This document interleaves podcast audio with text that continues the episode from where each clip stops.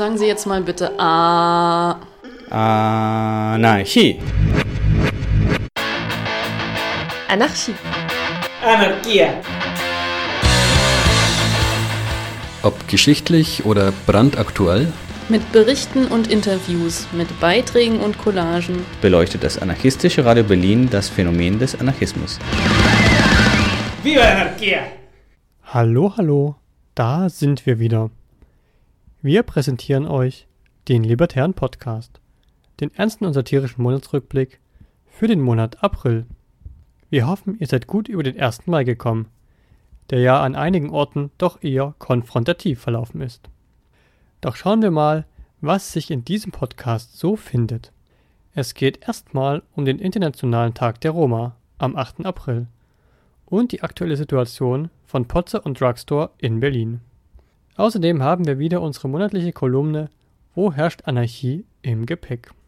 Zuallererst schauen wir aber mal, was sich sonst in der Welt noch so getan hat.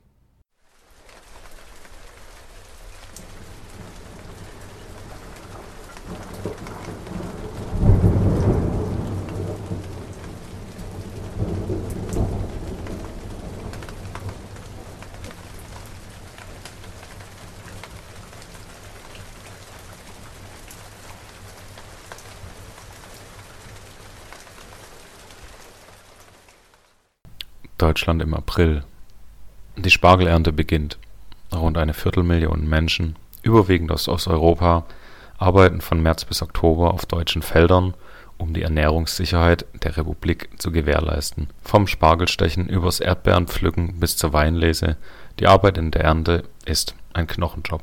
Dennoch wird dafür praktisch überall nur der gesetzliche Mindestlohn gezahlt, in diesem Jahr 9,50 Euro. Leute, die das als skandalös niedrig empfinden, hört man in der öffentlichen Diskussion eher selten. Wahrscheinlich zu beschäftigt mit Biokisten bestellen und Annalena Baerbock gut finden. Ganz bestimmt gehört einer nicht zu diesen Menschen, nämlich Armin Laschet. Der neue Angela Merkel und Faschingsprinz aus dem Ruhrgebiet ließ sich ganz selbstlos am 20. April, dem Geburtstag eines weltweit bekannten Massenmörders und Reichskanzlers, zum Nachfolger seiner jetzigen Chefin küren. Um nicht zynisch zu werden, hier ein paar Nachrichten gemischt mit etwas Geschichte aus dem Monat April. Die Links dazu findet ihr im Anhang unserer Sendung. Berlin. Am 7.4. konnte eine Massenabschiebung nach Afghanistan trotz zahlreicher Proteste am neuen Mega-Fail-Flughafen BER nicht verhindert werden. Wir wünschen uns, dass sich das bald ändert und haben hier ein paar Informationen zum Thema Abschiebungen gesammelt. Wie finden Abschiebungen in Berlin und Brandenburg statt? Es gibt keine sicheren Anhaltspunkte dafür, ob du unmittelbar von einer Abschiebung bedroht bist. Aber es ist möglich zu wissen, ob du generell abgeschoben werden könntest oder nicht. Frage immer eine Anwältin oder eine Rechtsberatungsstelle um Hilfe. Die meisten Abschiebungen finden nachts zwischen 2 und 8 Uhr statt. Du wirst nicht über das Datum und die Zeit der Abschiebung informiert. Die Polizei könnte zu dir nach Hause kommen oder sie könnten dich bei der Ausländerbehörde festnehmen. Die meisten Abschiebungen finden auf dem Flugweg statt. Familien werden üblicherweise nur zusammen abgeschoben. Wenn der erste Versuch einer Abschiebung verhindert wurde, könnten sie auch deine Familienmitglieder getrennt abschieben. In wenigen Fällen werden Menschen in Abschiebehaft genommen. In Berlin gibt es zurzeit kein Abschiebegefängnis. Im Folgenden findest du jedoch Wege, wie Menschen ihre Abschiebung verhindern konnten. Zu Hause Widerstand gegen eine Abschiebung leisten. Menschen schlafen bei einer Freundin, wenn sie von einer anstehenden Abschiebung hören. Menschen tauschen Zimmer mit einer, einem Freund oder einer Freundin, wenn sie in einem Heim wohnen. Achtung! Obwohl die Polizei rechtlich gesehen nur dein Zimmer begehen darf, durchsuchen sie oft die ganze Unterkunft. Menschen organisieren Nachtschichten. So ist immer eine Person wach und kann alle alarmieren, wenn die Polizei kommt. Achtung! Manchmal reagiert die Polizei mit Gewalt und nimmt Leute fest, die sich einer Abschiebung widersetzen. Menschen, die in einer eigenen Wohnung wohnen, öffnen der Polizei oft nicht die Tür, wenn sie klingeln. Du kannst sie nach einem Durchsuchungsbeschluss fragen. Achtung! In wenigen Fällen hat die Polizei auch Türen gewaltsam geöffnet. Falls du ein ärztliches Attest hast, das belegt, dass du aus psychischen oder physischen Gründen nicht reisen kannst, kannst du es der Polizei vorlegen. Manche Menschen verlieren ihren Pass und beantragen keinen neuen. Einige Länder nehmen Staatsbürger nicht ohne einen Pass zurück. Erkundige dich bei Rechtsberatungen. Am Sonntag, dem 9. Mai, gibt es unter dem Hashtag Syria Not Safe eine Protestkundgebung um 14 Uhr vor der dänischen Botschaft in der Rauchstraße 1 in Berlin.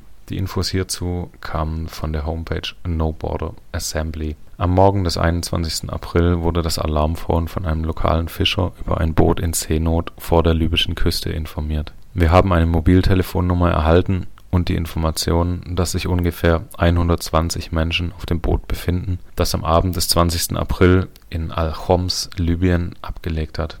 Sie fuhren mit einem anderen Boot los, das später von der libyschen Küstenwache abgefangen wurde. Wir haben versucht, die Menschen auf dem Boot zu erreichen, aber wir kamen nicht durch. Wegen des schlechten Wetters haben wir um 9.51 Uhr die zuständigen Behörden informiert. Das heißt, spätestens ab dieser Zeit wussten die zuständigen Behörden und die folgenden Akteure von der sich anbahnenden Katastrophe. MRCC Italy, RCC Malta, die sogenannte libysche Küstenwache, UNHCR genauso wie NGO-Rettungsinitiativen. Am 22.04. haben die libysche und europäische Küstenwache mehr als 100 Menschen im Mittelmeer ertrinken lassen. Das zivile Seenotrettungsschiff Ocean Viking konnte am 22. April nur noch Leichen bergen. Solche Unglücke sind nicht nur vermeidbar, sondern beabsichtigt. Mit Wut und Trauer müssen wir das einmal mehr erkennen und gemeinsam Wege gegen die rassistische und mörderische Festung Europa finden.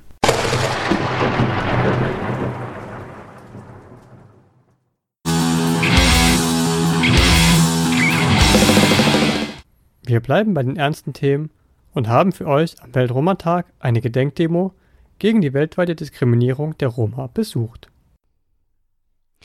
Am 8. April ist Roma Day. Er findet anlässlich des ersten Welt-Roma-Kongresses von 1971 statt. In Berlin gab es diesen Monat dazu die Roma Day Parade mit einer Anfangskundgebung am Denkmal für die ermordeten Sinti und Roma Europas in der Nähe des Brandenburger Tors. Heute 50 Jahre Roma Day. Wir wollen natürlich feiern, wir wollen gedenken, wir wollen gemeinsam kämpfen. Das heißt, dass wir das solidarisch machen. Ich begrüße euch aus. Ich, Philipp Roman, der Vater von Mercedes Kerpatsch. Die wurde ermordet in Hanau am 19.02.2020 von einem rassistischen Hitler-Menschen. Darum appellieren wir auf die Welt.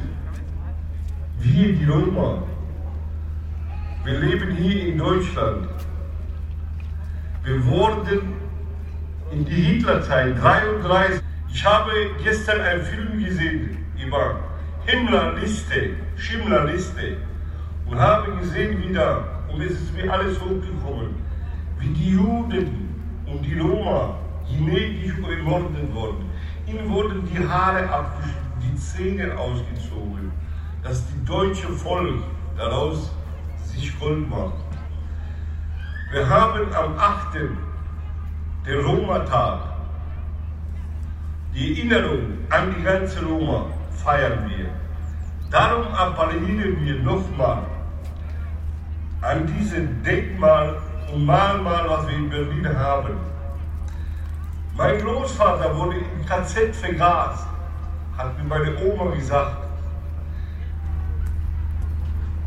45, 44 muss das gewesen sein, so laut meiner Erfahrung, was mir erzählt worden ist. Darum bitten wir und appellieren an die ganze Welt. Wir, die Roma, wir sollen nicht rassistisch festgehalten und uns demolieren, uns kaputt machen, wie mein Kind ermordet worden ist in Hanau. Von den Hitler. Es reicht.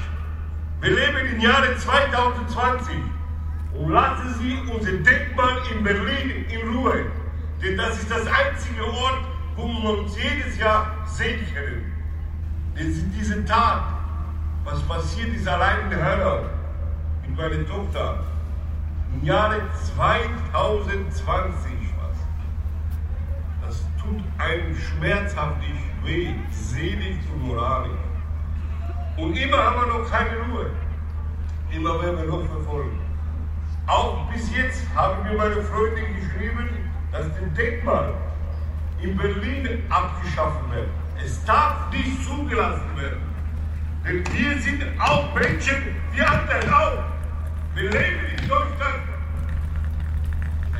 80 Jahre fast. Wir wurden von den Nazis verfolgt und verurteilt und ermordet und vergast. Wie gesagt, allein mein Großvater wurde vergast. Danke, meine Freunde in Berlin, für alles. Und ich schicke euch dieses Video, diese Botschaft. Es soll mit dem Rassismus aufhören. Dafür sind die Roma alle zusammen und denken an unsere Roma. Ich danke euch für alles und seht meine Freunde. Ciao.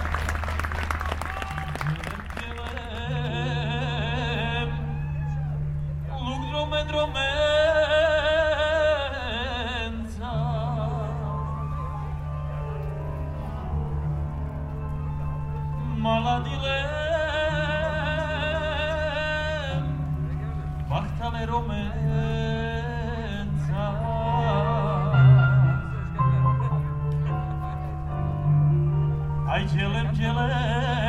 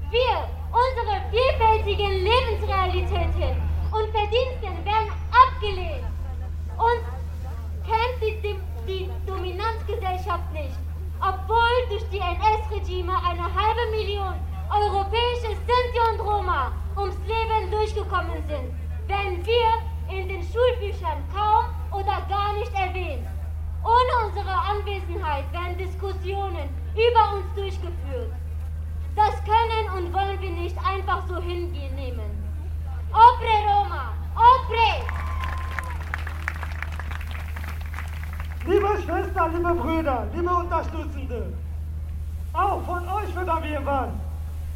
Wir fördern, dass ihr weiterhin mit uns kämpft für Gerechtigkeit und Gleichberechtigung.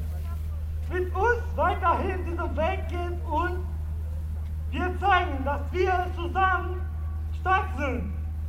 Vielen Dank. Hombre Romano, hombre!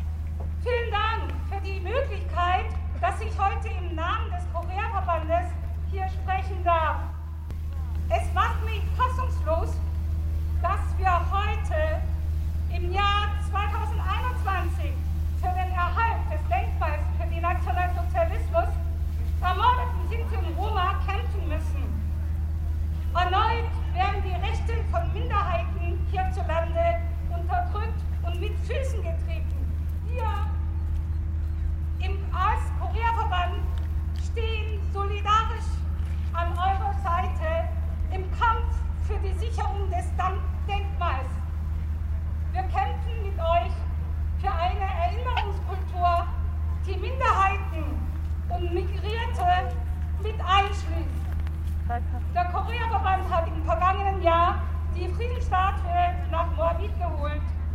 Und auch wir kämpfen für den Erhalt unseres Denkmals. Unsere Friedensstatue ist ein Ort der Erinnerung und Ausdruck des Nichtvergessenen der Opfer sexualisierter Gewalt. Berlin braucht unsere Friedensstatue.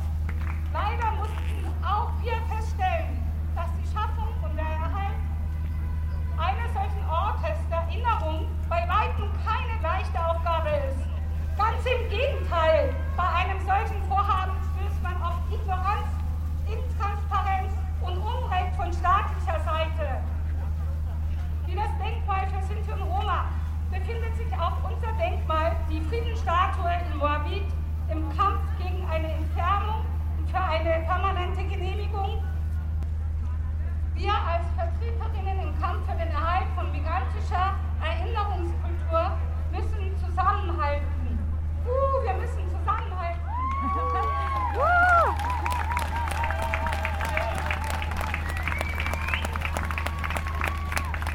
Ja, durch die Solidarität miteinander sowie der Vernetzung untereinander wird es uns besser gelingen, unsere fortwährende zukünftige Kämpfe zu gewinnen.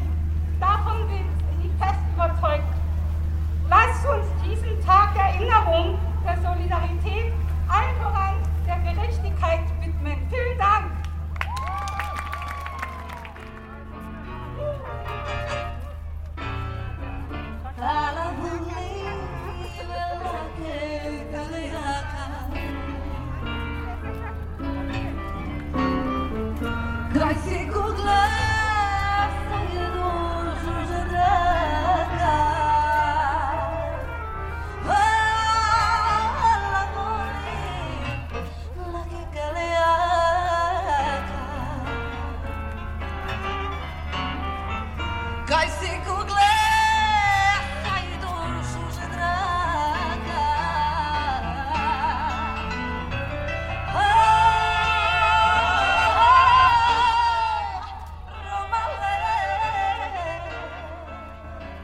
Kämpfen heißt erinnern, heißt kämpfen.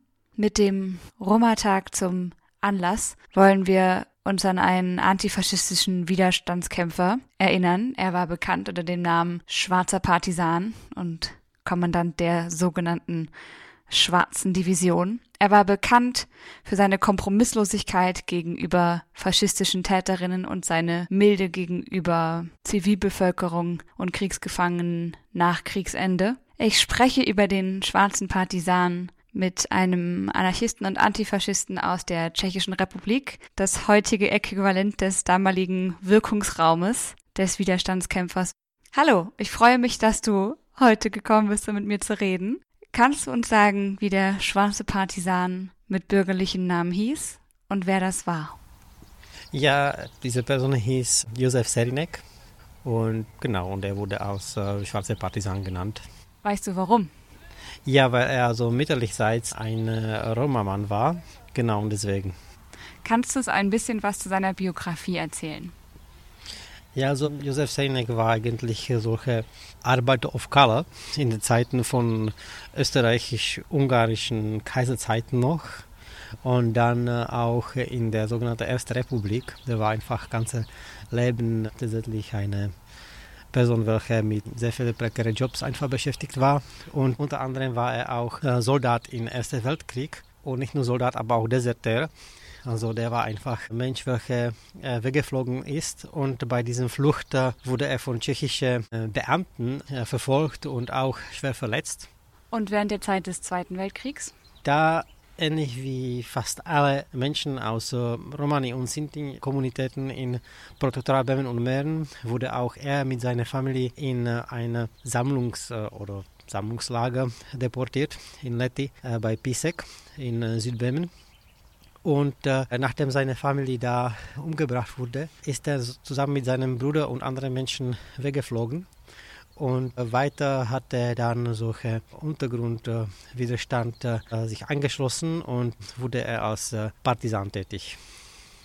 Und weißt du mehr darüber, wie im Detail seine Partisantätigkeit aussah?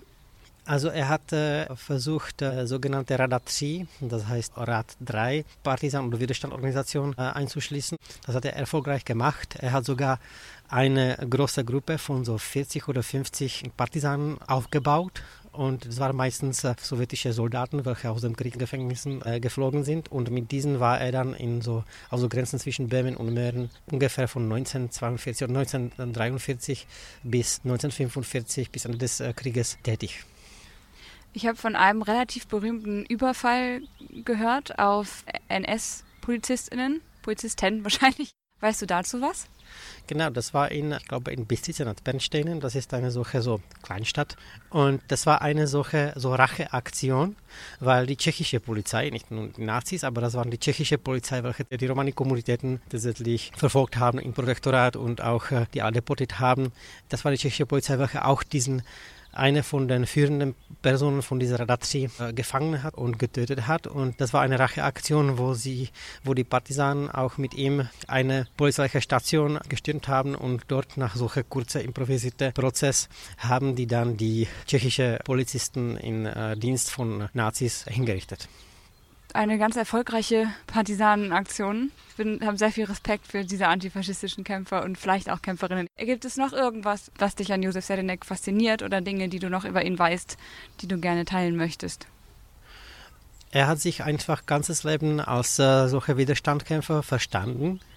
Und dieses Verständnis, glaube ich, war eigentlich Ausdruck von seiner sehr komplexen Klassenbewusst als äh, Person of Color in weiß dominierter Gesellschaft mit weißer Herrschaft, als äh, ausgegrenzte Person und Person, welche Teil von dieser kollektiven Unterdrückung einfach war und hat äh, sich versucht, ihr ganzes Leben während im Ersten Weltkrieg, im Zweiten Weltkrieg und auch nach äh, Nachkriegszeiten. In 50er war er tatsächlich äh, Person in 60er, welche dauerhaft gegen staatlichen Kommunismus kritisch geblieben ist, trotz er selbst eigentlich äh, von Ideologie her ein Kommunist war.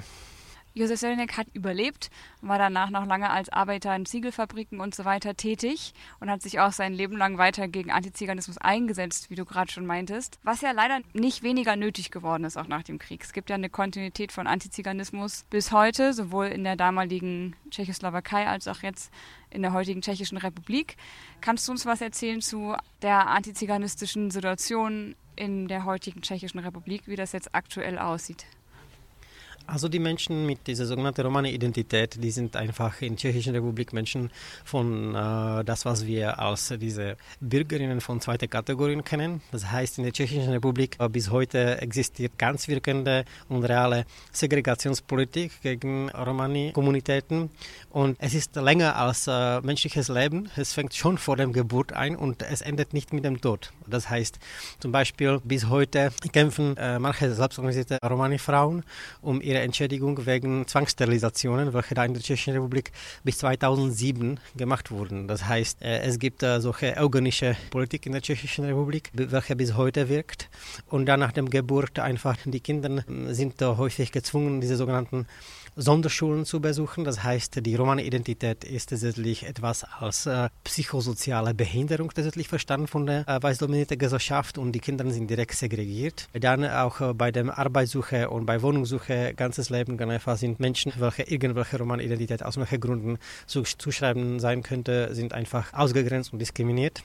Und dann nach dem Tod zum Beispiel kann ich sagen, dass bis vor zwei Jahren war nicht möglich, eine Biertestelle an dem Ort, wo auch der Josef Serinek und seine Familie waren, in diesem äh, Konzentrationslager Letib zu erstellen. Und es war sogar ein Jahr oder zwei Jahre nach dem Tod von Josef Serinek zufälligerweise wurde auf diesem Ort, wo früher diese Konzentrationslager war, auf dem gleichen Ort, in gleichen Baracken, wurde eine Schweinzuchtfarmer eingerichtet in Mitte 70er und bis äh, vor zwei Jahren oder drei Jahren stand dort eigentlich diese Betrieb. Äh, die Tschechische Republik hat das erst vor zwei Jahren abgekauft, nach 30 Jahren Protesten. Und diese sozusagen so Tod von Menschen mit romaner Identität kann nicht auch mit richtiger Pietät rechnen von der Majoritätsgesellschaft oder weißdominierte Gesellschaft.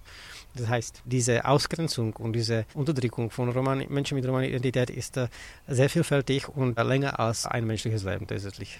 Und das, obwohl in der Tschechischen Republik 96 Prozent der Romani Community während der NS-Zeit ermordet worden.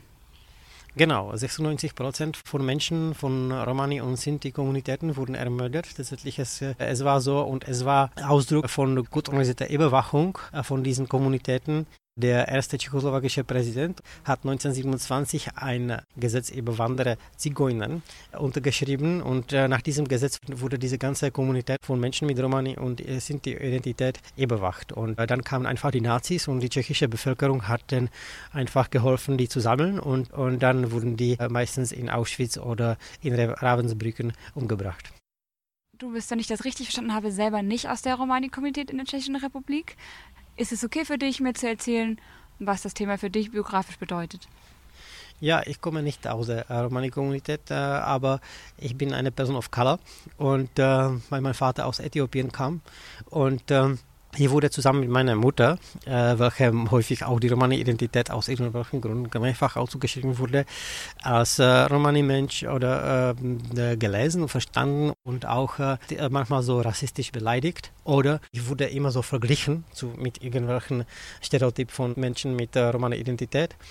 Mir wurde zum Beispiel gesagt von meinen Mitschülerinnen auf Grundschule, weil ich gute Noten hatte, ganz einfach, du bist nicht wie die anderen Romani-Menschen. Ja, und äh, dazu habe ich auch von Kinderzeiten mit Romani-Familien in, in den Häusern zusammengelebt. Das heißt, irgendwie habe ich diese Ausgrenzungen und diese rassistischen Lebensrealitäten auch so vermittelt bekommen. Und bei all der Aktualität, die Antiziganismus und andere Formen von Rassismus in Europa, es ist ja leider kein Problem, was ausschließlich in der Tschechischen Republik existiert, gerade hat. Was glaubst du, können wir aktuell machen? Gegen Antiziganismus und andere Formen von Rassismus. Es wäre gut, sich einfach mit so Menschen mit diesen Lebensrealitäten zusammen organisieren zu können. Da war ein Versuch um solche Pogrom in Janov, äh, ich glaube 2009, wo ganz viele Nazis haben einen solchen Ort in Nordböhmen gestürmt mit äh, großer Unterstützung von lokalen Menschen. Das war richtig skandalös und etwas wie Rostock in Deutschland. Und vor allem aus Prag, unsere anarchistische Genossinnen haben da versucht, sich mit lokalen äh, Menschen aus lokalen Romani-Kommunitäten zusammen zu organisieren. Diese in sogenannte Assoziation Alerta. Und das war teilweise äh, erfolgreich. Die Menschen haben einfach äh, solche kollektive Erfahrung von äh, Armut und Ausgrenzung. Und das ist etwas, was wir einfach in solche reale Möglichkeit, gesellschaftliche Gestalt äh, zu verändern, verschmelzen könnten. Jetzt ist ja Antiziganismus auch eine Ideologie, die so sehr gesamtgesellschaftlich getragen wird. Nicht nur was, was überzeugte Faschistinnen auszeichnet, sondern was einfach sozusagen Phänomen auch in der gesamten gesellschaftlichen Majorität ist. Wie glaubst du, kann man da gut reagieren? Wie kann man da gut gegensteuern im Alltag? Einfach direkt den Leuten sagen, einfach, dass sie einfach rassistische Schweine sind. Das ist richtig wichtig, denn einfach richtig einfach äh, auf den Stuhl zurückzusetzen. Und das war wirklich deutlich. Äh, dann, wenn das noch möglich ist, vor allem zum Beispiel bei Kindern, ja, ich bin jetzt keine so liberale Antirassist, aber es ist auch ein guter, ganz einfach so Bereich, dieses ganze Bildungssystem, wo man wirklich in einem Moment kann man richtig viele Leute irgendwie erreichen da wäre richtig gut. Also richtig, richtig, richtig, richtig kleine Entschuldigung einfach von Anfang an in der Schule einfach über diese Lebensrealitäten und Geschichte von Romani äh, und Sinti-Kommunität lernen oder dass es darüber gesprochen wird. Und ja, und äh, wenn da dann solche Konflikte werden zwischen Kindern, dann einfach, es wäre gut, wenn da auch äh, diese pädagogische Personal die Konflikte auch so begleiten könnte. Ich habe zum Beispiel letztens kann ich etwas solches erlebt, ja, mit meinem eigenen Kind, ja, ist zehn Jahre alt und da war eine solche Geschichte in so Spielplatz und so Friends aus der Schule und zwar mit solchen rassistischen Begriffen. Und ich habe das dann tatsächlich entdeckt. Ich habe gesagt, okay, du hast einfach etwas solches gesagt, ja, du hast selbst keinen Großvater aus Äthiopien und überhaupt, ich erzähle dich zu Antifaschist und bla bla bla. Und äh, das, das macht man nicht, ja. Und vor allem kann einfach, ja, äh, äh, jetzt müssen wir über diese Opfer und ähm, und, äh, und Täterrolle aussprechen. Und äh, ich habe vor allem mit ihm gesprochen, er hat das irgendwie verstanden, aber ich habe vor allem direkt, direkt einfach die Lehrerin äh, kontaktiert mit äh, ausführlichen E-Mails. Ich habe auch die Schulpsychologin äh, kontaktiert, mit der, die haben sich jetzt solche Mühe gegeben und äh, morgen gibt es solche Klassenstunde, wo die, wo die Kinder dann einfach wieder weiter so antirassistisch irgendwie so erklärt werden. Das ist solche ganz kleine Sache, aber ich glaube, es ist richtig gut, in solchen Momenten einfach direkt zu intervenieren, damit vielleicht in der Zukunft auch Menschen mit weniger in der Tschechischen Republik zum Beispiel ein bisschen entspannter Leben haben können. Was bräuchtest du persönlich im Kampf gegen auch deine eigene Unterdrückung, um dich stark zu fühlen? Wieder beim Thema Erinnern heißt Kämpfen. Kämpfen ist ja was Offensives, wofür man Kraft und Mut braucht. Was gibt dir Kraft und Mut, um in der Welt, wie sie jetzt gerade ist, zu versuchen, zu einem schöneren Leben für alle und dich selber zu kommen? Mir macht wirklich Spaß und äh, bringt mir richtig gute Laune, immer wenn ich sehe, dass sich Leute einfach so wehren können. Wenn zum Beispiel in den Vereinigten Staaten mit George Floyd überall Straßen gebrannt haben, Steine geschmissen und polizeiliche Stationen verbrannt ja, oder solche Geschichten einfach von der Zweiten Weltkrieg, einfach mit dem Josef Seidnik. Wenn es endlich einfach klar wird, dass auch die Romani-Kommunitäten ihre Freiheitskämpferinnen hatten, es ist sehr symptomatisch, dass es einfach so lange dauert, weil auch zum Beispiel diese Opferrolle für unterdrückte Menschen einfach ist etwas, das, was die Menschen mit äh, mehr Privilegien äh, nützen für weitere Unterdrückung. Ich bin wirklich froh, wenn ich mich selbst als äh, Mensch in Offensive fühle oder finde. Es muss nicht immer irgendwelche militante Aktionen sein. Es kann zum Beispiel auch diese Selbstorganisierung. Es ist einfach bestärkend zu sehen, dass sich Leute einfach in Offensiv äh, nicht nur fühlen, aber auch befinden. Danke für das Gespräch. Ja, danke für das Gespräch.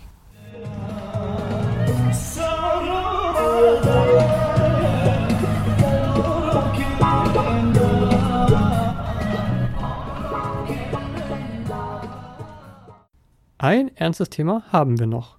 Das Datum für die Räumung des selbstverwalteten Jugendzentrums Potze auf der gleichen Etage, wo früher auch das Drugstore-Kollektiv seine Räume hatte, steht fest.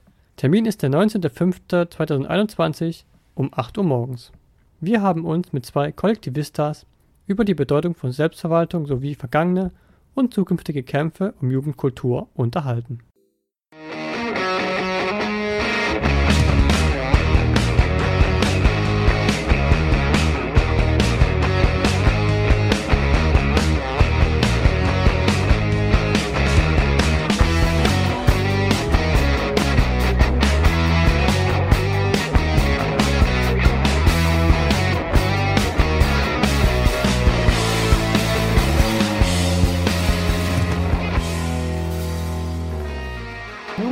Jugendkultur, Freiräume und wem gehört die Stadt? Also ich bin hier gerade mit zwei Aktivistinnen vom Potze bzw. Drugstore Kollektiv und wir sind zusammengekommen, um darüber zu reden, was hier für wichtige politische Räume geschaffen wurden. Und wir müssen aber auch leider über die akute Bedrohung sprechen, die gerade ins Haus steht. Ich würde euch als erstes mal kurz bitten, euch vorzustellen und vielleicht ein bisschen zu erzählen, wie ihr so in dem jeweiligen Kollektiv gelandet seid.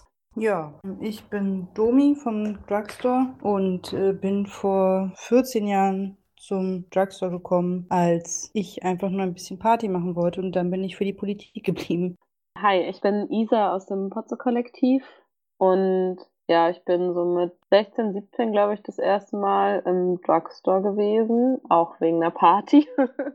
und dann regelmäßig in den Drugstore gegangen fürs Katerkino und Konzerte. Und irgendwann habe ich dann gepeilt, dass es zwei Kollektive sind, also einmal das Potts-Kollektiv und das Drugstore-Kollektiv, die sich einfach nur eine Etage teilen. Und dann äh, ja, hänge ich auch öfters in der Potze rum und bin dann auch irgendwann, das war vor, glaube ich, drei Jahren, ins Kollektiv reingekommen von der Potze.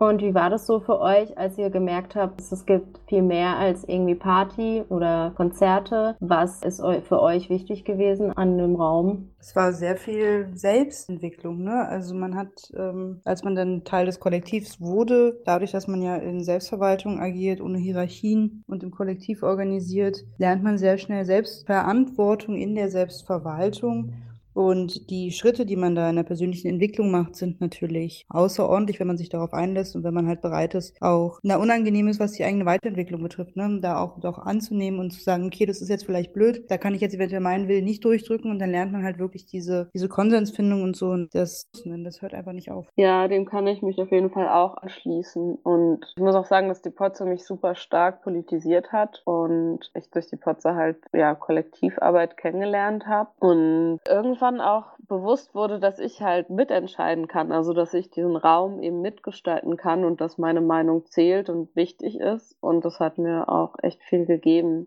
Ja, und gerade wenn es so um Themen wie Sexismus ging, habe ich mich da auch super weiterentwickelt und irgendwie gemerkt, dass es, dass ich mir den Raum halt auch nehmen kann und dass wenn irgendwelche Macker oder Arschlöcher da sind, dass sie da nicht da sein müssen, sondern dass ich jetzt selbst mitentscheiden kann, dass sie auch bitte gehen sollen, weil sie eben den Raum, also die Potze, nicht wirklich respektieren und die Leute, die da sind. Das Drugstore ist ja 1972 entstanden und die Potze kurz danach. Könnt ihr vielleicht so ein bisschen erzählen, wie so die Geschichte war? Also so ein Mini-Abriss. Ich habe zum Beispiel auch gehört, dass es das Tommy House gar nicht geben würde ohne das Drugstore. Ja, klar. Genau, das Drugstore wurde 1972 gegründet, in dem SSB ausgesprochen oder ist abgekürzt für Sozialpädagogische Sondermaßnahmen Berlin e.V. Und der Verein hat sich eben zur Verantwortung gemacht, die Probleme haben, ihre Art und Weise, denen da äh, zu helfen und eben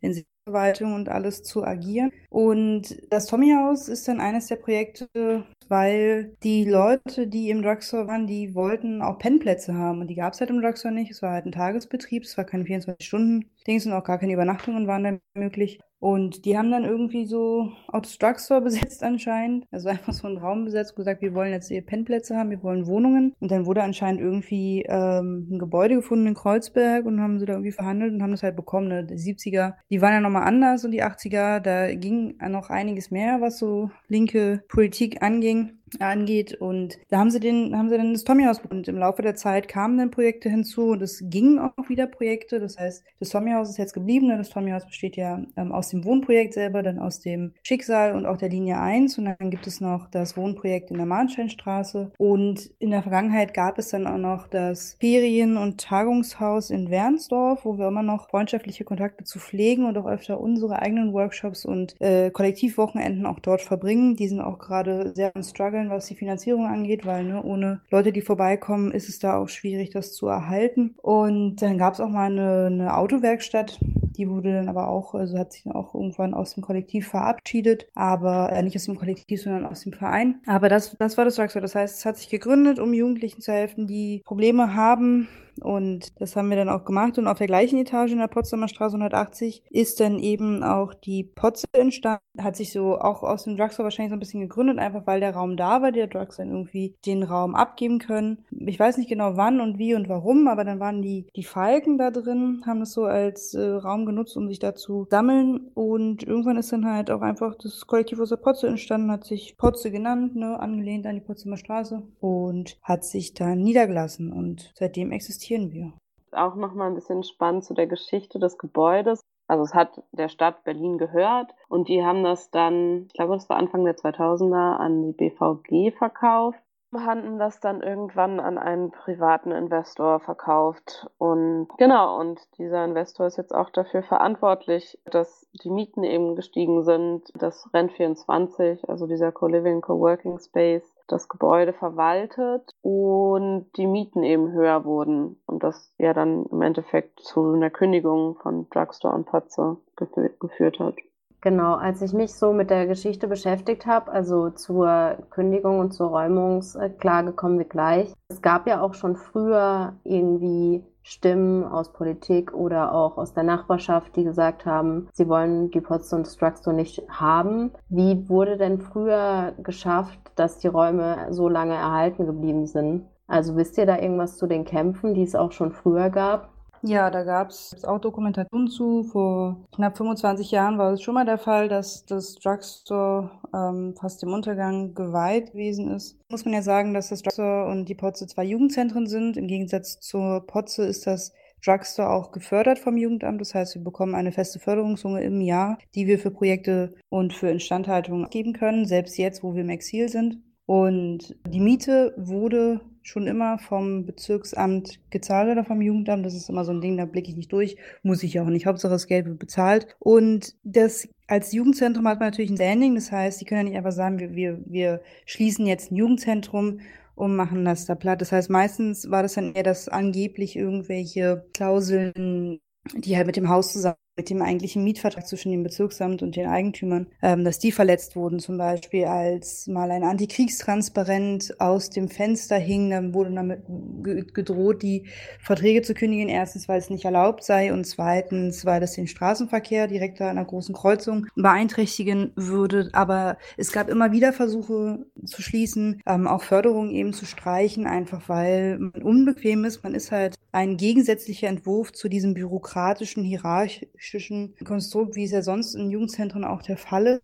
Ja, es konnte aber immer abgewendet werden, vor allem noch in der Zeit, als das Gebäude natürlich in der Hand des Landes oder des Bezirks lag, also da, wo das, wo noch keine Miete gezahlt werden muss. Miete ist natürlich ein großer Punkt, Geld. Die haben halt einen festen Satz, vor allem was so Haushalte angeht.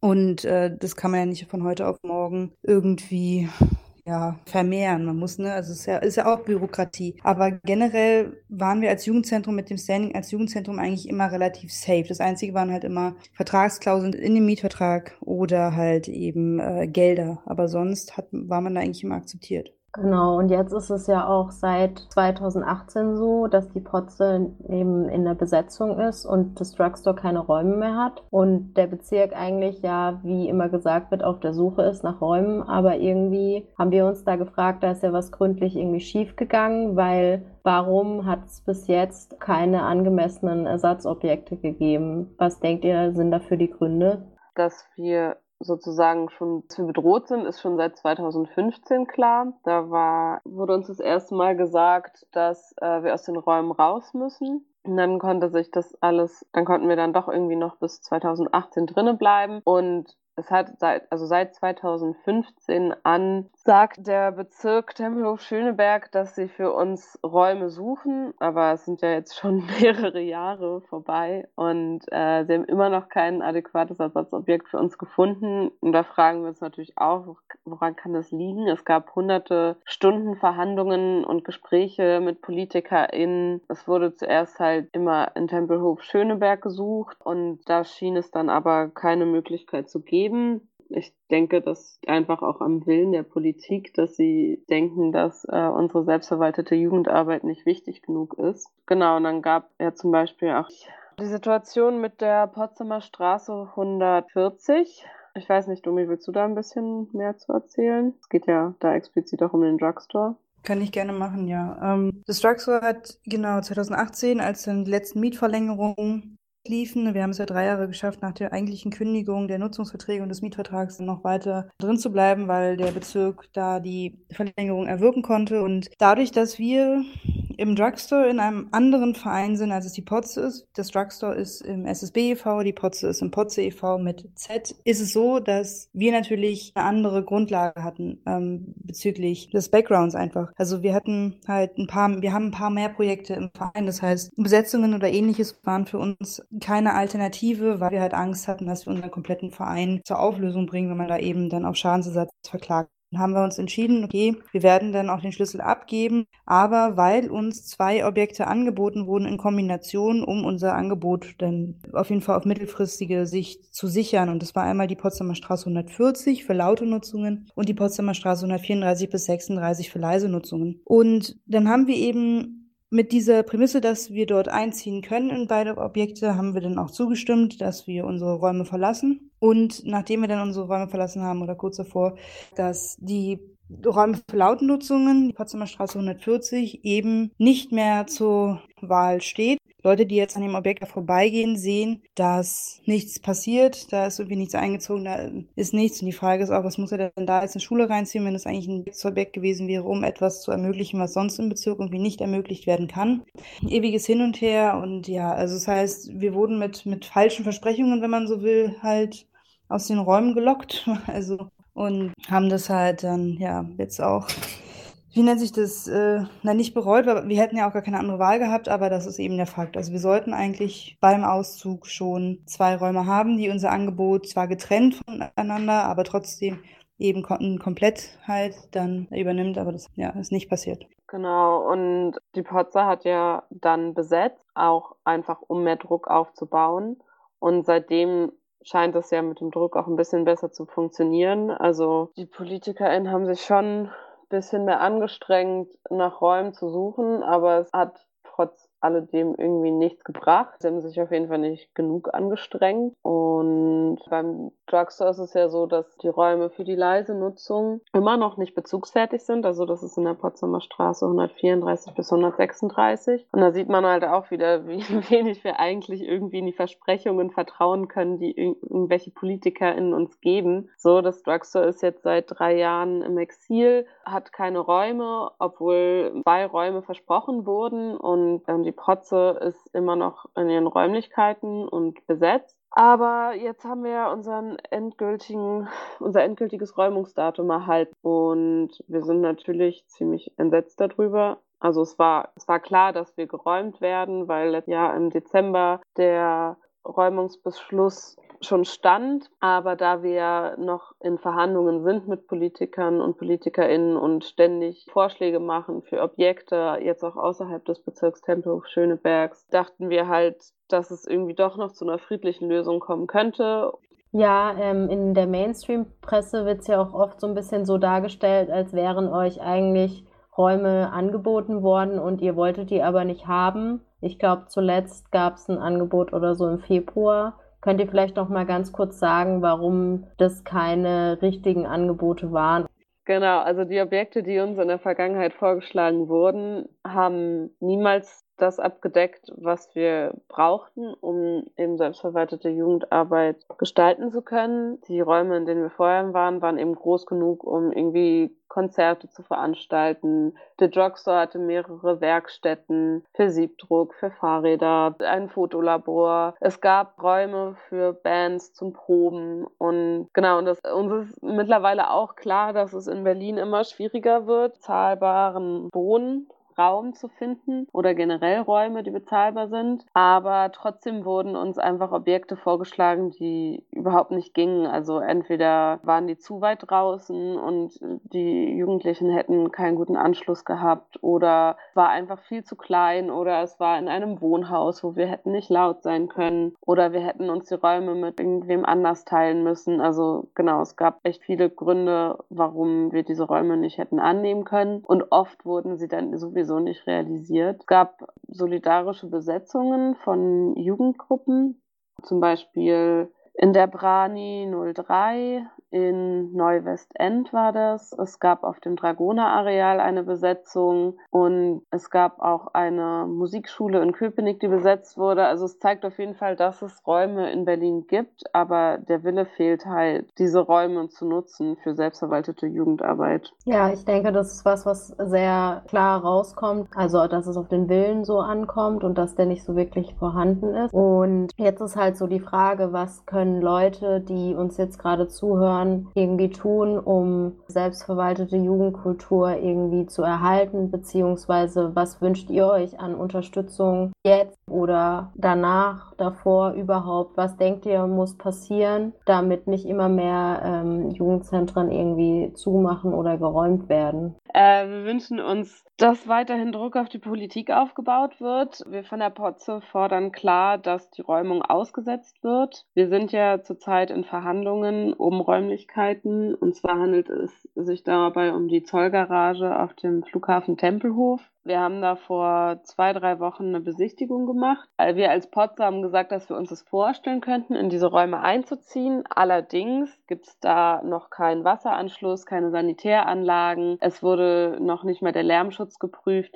Also wir stehen da tatsächlich wirklich noch mitten in den Verhandlungen, ob das überhaupt machbar für uns ist. Und während wir in den Verhandlungen mit Sebastian Scheel standen, hat Oliver Schwork, der Jugendstadtrat, anscheinend schon die Räumung geplant und uns damit sozusagen die Pistole auf die Brust gesetzt. Wir natürlich total scheiße finden, weil es jetzt endlich eine Option gäbe, wo aber natürlich noch mehrere Sachen besprochen werden müssen und es noch überhaupt nicht feststeht. Genau, wir können natürlich nicht aus den Räumlichkeiten rausgehen, wenn wir nicht safe wissen, dass wir in die anderen Räumlichkeiten einziehen können und dass diese Räumlichkeiten für uns geeignet sind. Genau, deshalb wünschen wir uns natürlich, dass viel Druck weiterhin auf die Politik aufgebaut wird, auf den Bezirk Tempelhof-Schöneberg, aber auch auf das Land Berlin, weil es kann nicht sein, dass die PolitikerInnen es nicht auf die Reihe bekommen, äh, Räumlichkeiten für selbstverwaltete Jugendarbeit zu finden oder zu schaffen oder genug Geld dafür auszugeben. Genau. Und ansonsten ist natürlich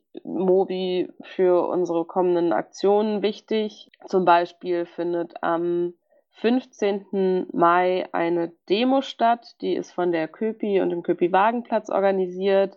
Aber da die natürlich kurz vor unserer Räumung ist, wollen wir natürlich, dass Menschen da auch hingehen und sich solidarisch zeigen mit anderen bedrohten Projekten. Wir selber planen auch noch eine Aktion am 9. Mai, also haltet euch das Datum auch schon mal fest. Es wird eine Musikkundgebung geben und eine Fahrraddemo. Und das äh, versuchen wir gerade alles noch zu organisieren. Und genau, ich würde sagen einfach, dass die Social Medias, also Twitter, Instagram, der Potze und Drugstore, Info-Channel auf Telegram, dass die regelmäßig gecheckt werden, dass unsere Veranstaltungen geteilt werden. Wir freuen uns natürlich auch immer über alle Formen der Solidarität, sei es irgendwie ein Transbi oder ein Soli-Foto oder ein Aufruf selber schreiben oder ein kleines Video drehen, wo gesagt wird, wie wichtig es ist, dass Pots und Drugs erhalten bleiben oder was selbstverwaltete Jugendarbeit für die Person bedeutet. Genau, wir wollen ganz viel Lärm machen in der Stadt in den nächsten Wochen. Wir wollen, dass, ja, dass unsere Räumung nicht einfach so passiert, ohne dass vorher was passiert. Wir sind auf jeden Fall auf sehr viel Solidarität von vielen Menschen und Gruppen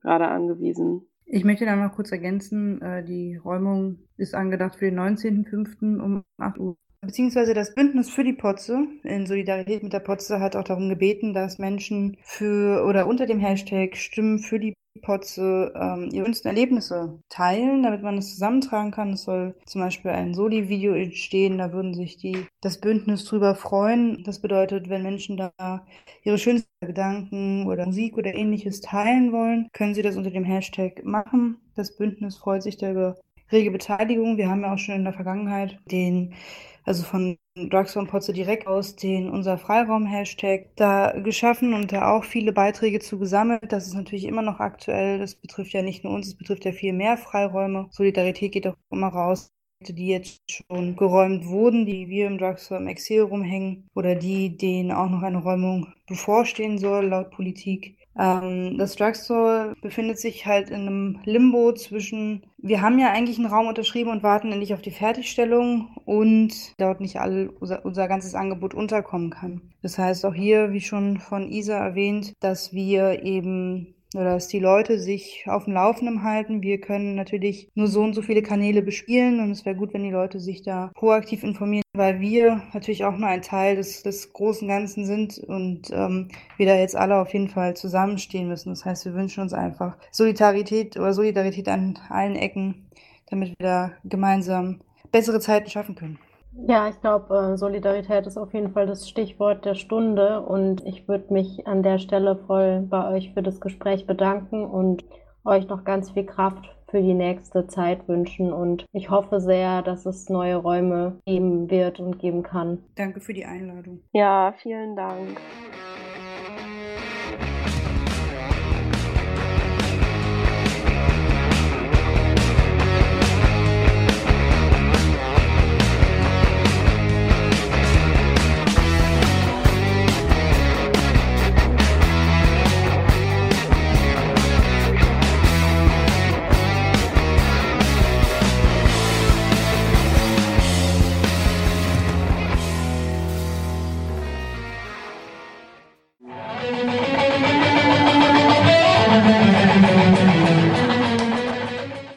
Wie ihr sicher mitbekommen habt, ist dieses Jahr Kropotkin-Jahr. Wie in den letzten Monaten haben wir auch dieses Mal ein tolles Zitat von Piotr Alexejewitsch Kropotkin für euch ausgegraben.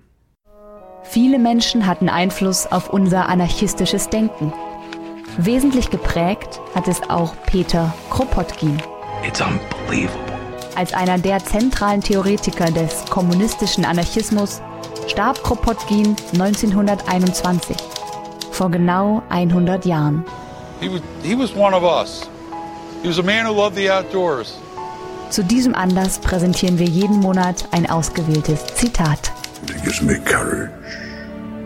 Alles gehört für alle. Alle Dinge sind für alle Menschen, da alle Menschen sie brauchen.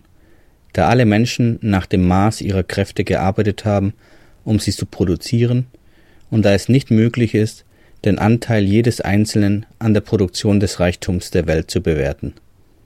Alle Dinge sind für alle da.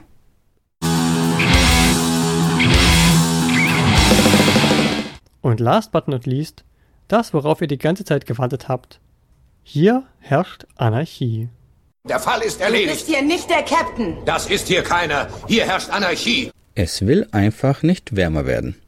Der April zeigte sich gleich von seiner wildesten Seite, aber immerhin haben wir die Anarchie, deren Feuer uns im Inneren wärmt. Wie sollte es anders sein, aber auch diesen Monat konnte die deutschsprachige Presse ihr Wirken nicht ignorieren.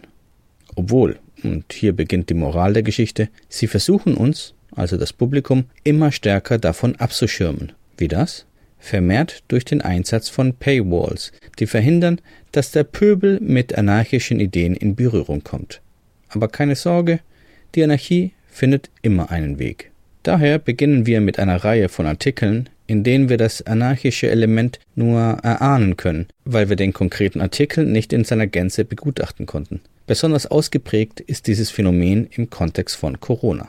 Da hätten wir die TZ, eine Boulevardzeitung aus München, die berichtet, Zitat, Hausärzten droht Impfanarchie. In der Märkischen Allgemeinen lautet die Überschrift Wollinger Pfarrer warnt vor Anarchie, Gewalt und manipulierten Corona-Tests. Und in der nordrhein-westfälischen Watz lautet die Frage Anarchie im Impfzentrum? Wem gilt die Sorge? Dem Status quo natürlich, denn Impfanarchie, das hieße, alle Patente auf Vakzine sofort freizugeben und internationale Kooperation auf Kosten des Wirtschaftssystems und nicht der Menschen. Kein Wunder, dass die Zeitungen diese Info nicht freiwillig rausrücken wollen. Unwillig ist auch der Fußballclub Hertha BSC. Die Berliner Zeitung setzt ihrem Artikel die Warnung voraus: Anarchie auf dem Platz. Der Trainer ist erbost, denn seine Autorität ist in Frage gestellt. Und die Frage, die sich die Zeitung selbst stellt, ist: Wie stoppt man die Anarchie einiger Spieler auf dem Platz? Die Antwort: Ein klassisches Mittel von Herrschern unter Druck? Ich habe mit der Defensive und der Offensive separat gesprochen, berichtete Cheftrainer Paul Dardai. Teile und herrsche. Das ist auch der einzige Weg, die Ausbreitung der Anarchie jetzt noch zu verhindern. Auf eine Art von Spaltung scheint es auch ein Artikel in der Stuttgarter Zeitung abgesehen zu haben, wobei sich Kolumnist Werner Ludwig ziemlich weit aus dem Fenster lehnt. Im Artikel heißt es, die Anarchie auf zwei Rädern dürfte bald vorbei sein. In Zukunft wird autonom geradelt. Da bringt also einer tatsächlich Autonome gegen Anarchistinnen in Stellung. Weiß er denn nicht, dass es in Stuttgart seit 20 Jahren keine Autonomen mehr gibt?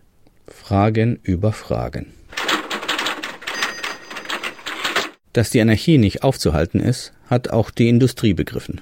Daher bietet der österreichische Standard dem Personalchef eines Automobilzulieferers Platz für einen Gastkommentar unter dem Titel Wir brauchen mehr positive Anarchie in Unternehmen. Markus Tomaschitz führt aus. Wer Muster brechen will, muss Muster erkennen können, sich öffnen, teilhaben und verstehen lernen. Es braucht eben Kontextkompetenz. Das braucht weniger Expertentum, sondern vielmehr kindliche Neugierde und den Willen zur kontrollierten positiven Anarchie.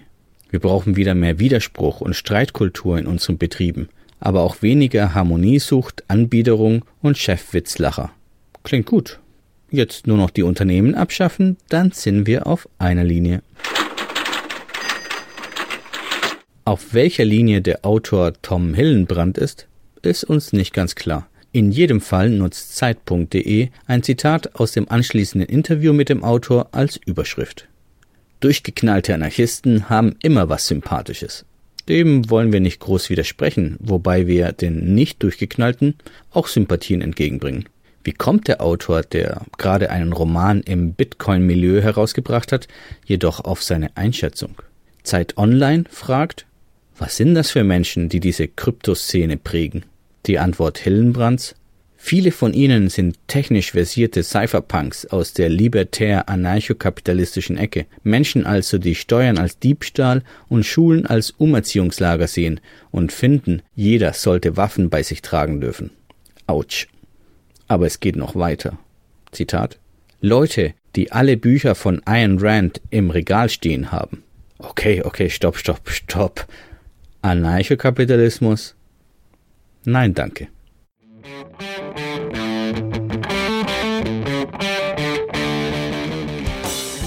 Damit sind wir auch schon wieder am Ende des Libertären Podcasts angelangt. Wir hoffen, ihr hattet eine kurzweilige Stunde. Wenn es euch gefallen hat, schreibt uns das doch einfach an aradio-berlin.net oder auf Twitter und Mastodon unter dem Handle at aradio-berlin. Falls es euch nicht gefallen haben sollte, schreibt uns einfach auch. Kritik und so wissen wir durchaus zu schätzen. Falls ihr mehr hören wollt, dann schaut doch mal auf unsere Webseite. Unter aradio-berlin.org findet ihr alle unsere Podcasts und auch noch viele andere spannende Aufnahmen zu linksradikalen Themen aus aller Welt. Jetzt verabschieden wir uns aber und sagen Tschüss, bis zum nächsten Mal.